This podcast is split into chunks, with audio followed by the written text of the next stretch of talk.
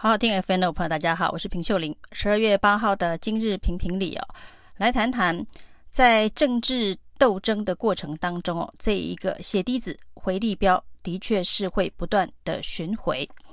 在台北市的这场立委补选当中呢，被征召的王鸿薇起手式呢，主攻民进党的黑道治国，要吴怡农讲清楚，民进党现在呢权力核心是不是被黑道掌控？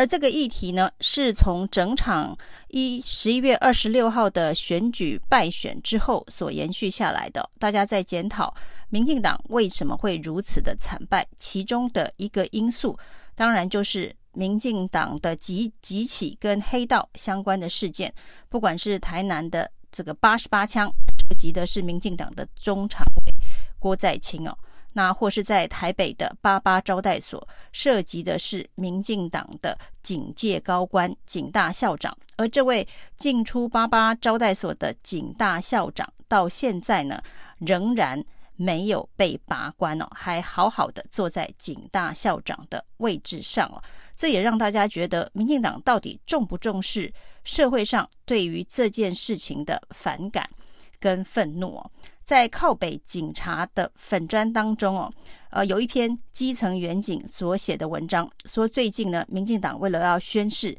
向黑道开战哦，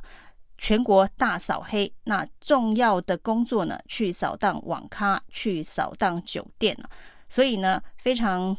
可笑的场景啊，是一堆酒客在这个酒店里头一起看这个足球，最近的晚上都是这个足球赛哦，世足赛，那结果呢？当场呢被临检，啊、要求要立刻散场。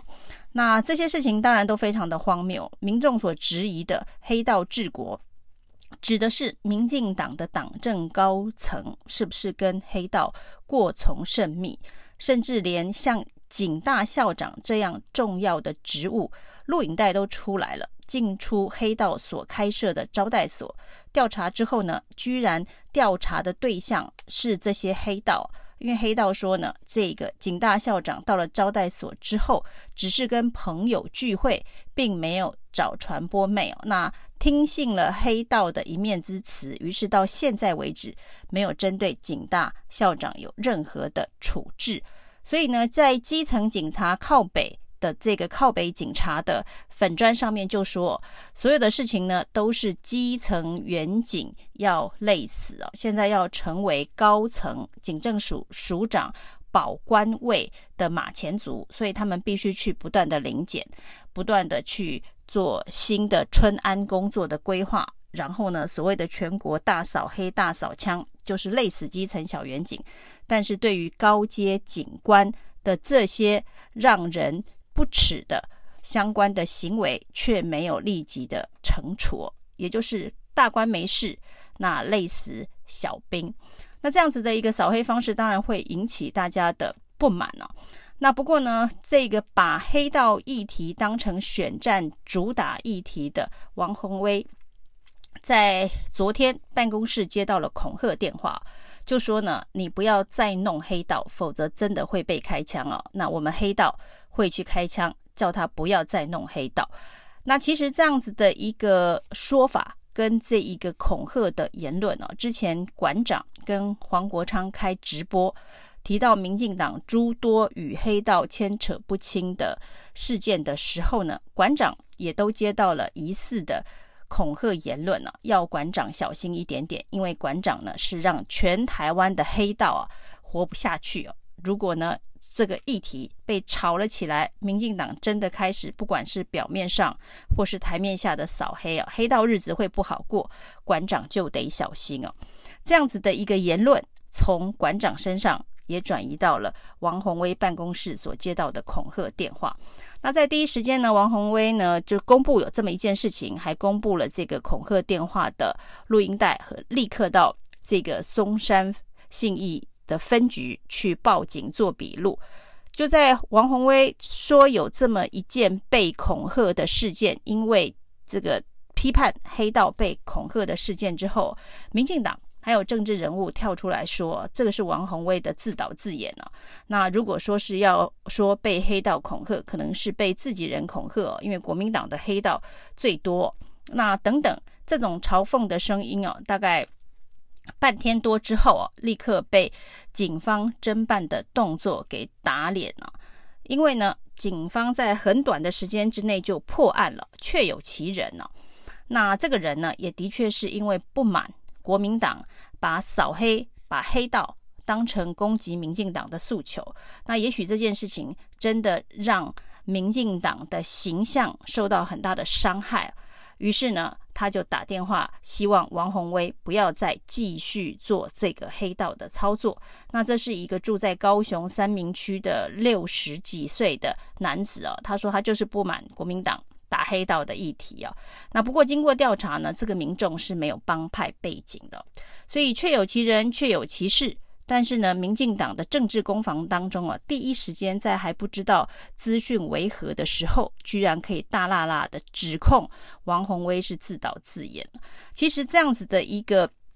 做法、说法跟回应哦，就是这一路走来啊，大家觉得民进党呢，为了争权夺利，为了要政治攻防攻击对手，不择手段的一个显现呢。因为你根本就不知道这是真是假，你就可以先指控别人是自导自演。这件事情就跟之前徐巧芯呢让侧翼大翻车的那一张伪造的文件，说陈时中呢搂肩的照片呢是呃国民党的有计划的跟拍的计的计划阴谋。那这中间还有徐巧芯啊、蒋万安啊等人的签名。那这一个伪造的文件立刻被徐巧芯提告。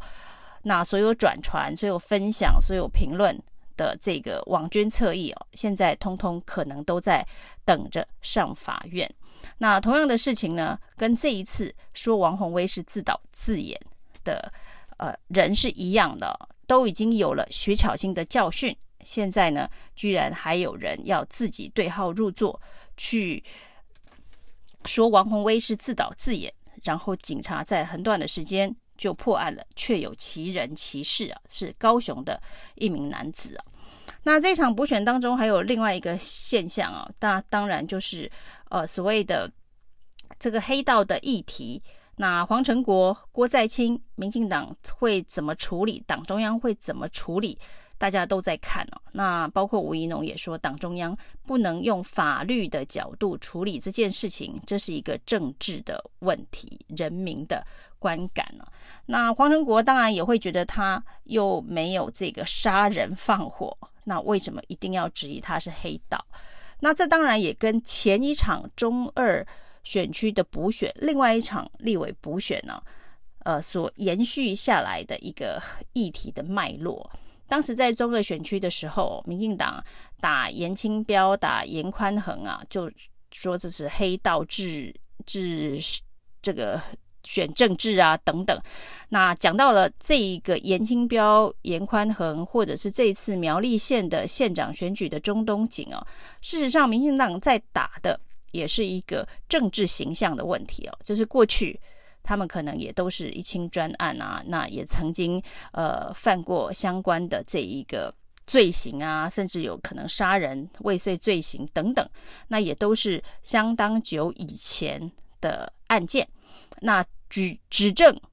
控指控的也都不是此时此刻正发生的刑事案件了，所以用颜清标、钟东锦的标准去打黄成国、郭在清，只是一个。回力标一个对照组的一个打法，所以呢，民进党要反击起来，的确也是颇为苍白无力哦。当民进党要捍卫黄成国跟郭在清，呃，现在不是黑道，他以前是黑道的时候，大家会想到在中二的那一场补选的时候，民进党是怎么攻击严家的？那在这一个这一场的这一个县市长选举当中。民进党是怎么攻击中东警的？那其实都是相当类似的场景与案例。那至于这样子的一个形象，这样子的一个呃政治的经历，或者是黑道的经历，是不是在台湾的这个政坛当中哦，应该拥有这样子的一个权利啊？那这是一个值得讨论的议题啊，但是不应该用双标的方式去界定。那不管是国民党。内的或是民进党内的相关的案例，应该都要用同样公平的标准来检视这件事情，也就跟呃这些在论文案上翻车的政治人物一样。当时呢，在高雄市市长补选的时候，李梅珍的那一本论文呢、啊，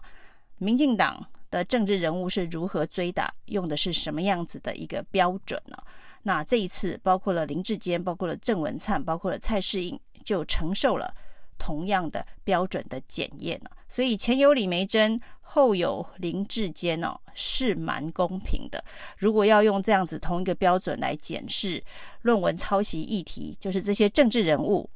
他在这个在职进修之后呢，想要让自己的学历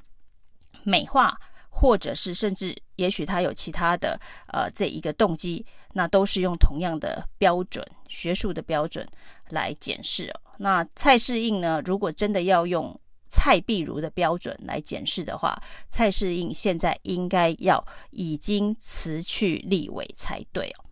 那另外一个议题呢，在这次补选当中的是吴怡农说他要打正面的选举，不打负面的选举，他要谈政见。那过去吴怡农给大家的印象，政见相关的就是在国防上面的这一个政见呢。那他提出的是这个全民皆兵，要有这个巷战的训练等等，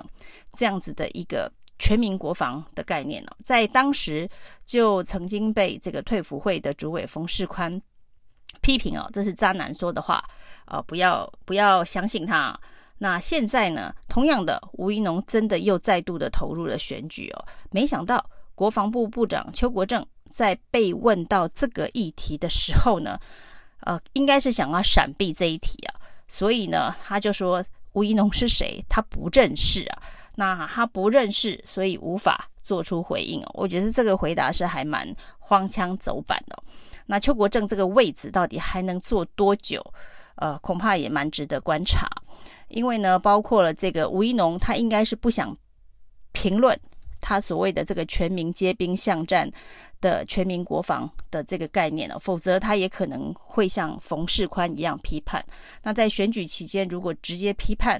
呃，这个候选人的政见啊，那以国防部部长的身份是属于民进党同党、同样执政党的这个阵营，完全不同意自己的政党所提出来的国防政见呢，这也是一个呃非常奇怪的事情啊。那另外一件事情就是，邱国正已经是第二次说年底之前呢会公布所谓的征兵，就是兵役延长为一年的相关的。规定以及计划，结果呢，第二次被总统府否认了。总统府说目前还没有这样子的一个计划。那当然也有人说，这次的选举当中哦，呃，这个当兵问题、兵役延长问题哦，呃，在国民党喊出这个民进党执政啊，子弟要上上战场这样子的一个口号之后，也成为选举不利的因素，也是败选的原因。所以所谓的兵役延长这件事情呢，会不会？有变数，但是以美国的态度看起来，这件事情呢，呃，变数应该不会发生哦，因为包括了这个加速的军售等等相关的方案的配合，美国应该还是非常希望台湾的这个兵役能够延长。而总统府这个时候二度又否定了邱国正啊，呃，不知道是不是要先拖过一月八号。的这一场选举再来公布，可是，一月八号选完，还有在下一场的补选那，一月十五号是民进党的党主席的补选。这个选举呢的氛围啊，是一路会到二零二四的，所以要延长兵役的话，这个晚说不如早说。通常呢，对于你选举当中判断比较不利的选战的因素，应该要提早的处理它。解决它，越接近选举，它的影响性可能会越大。以上今天的评评理，谢谢收听。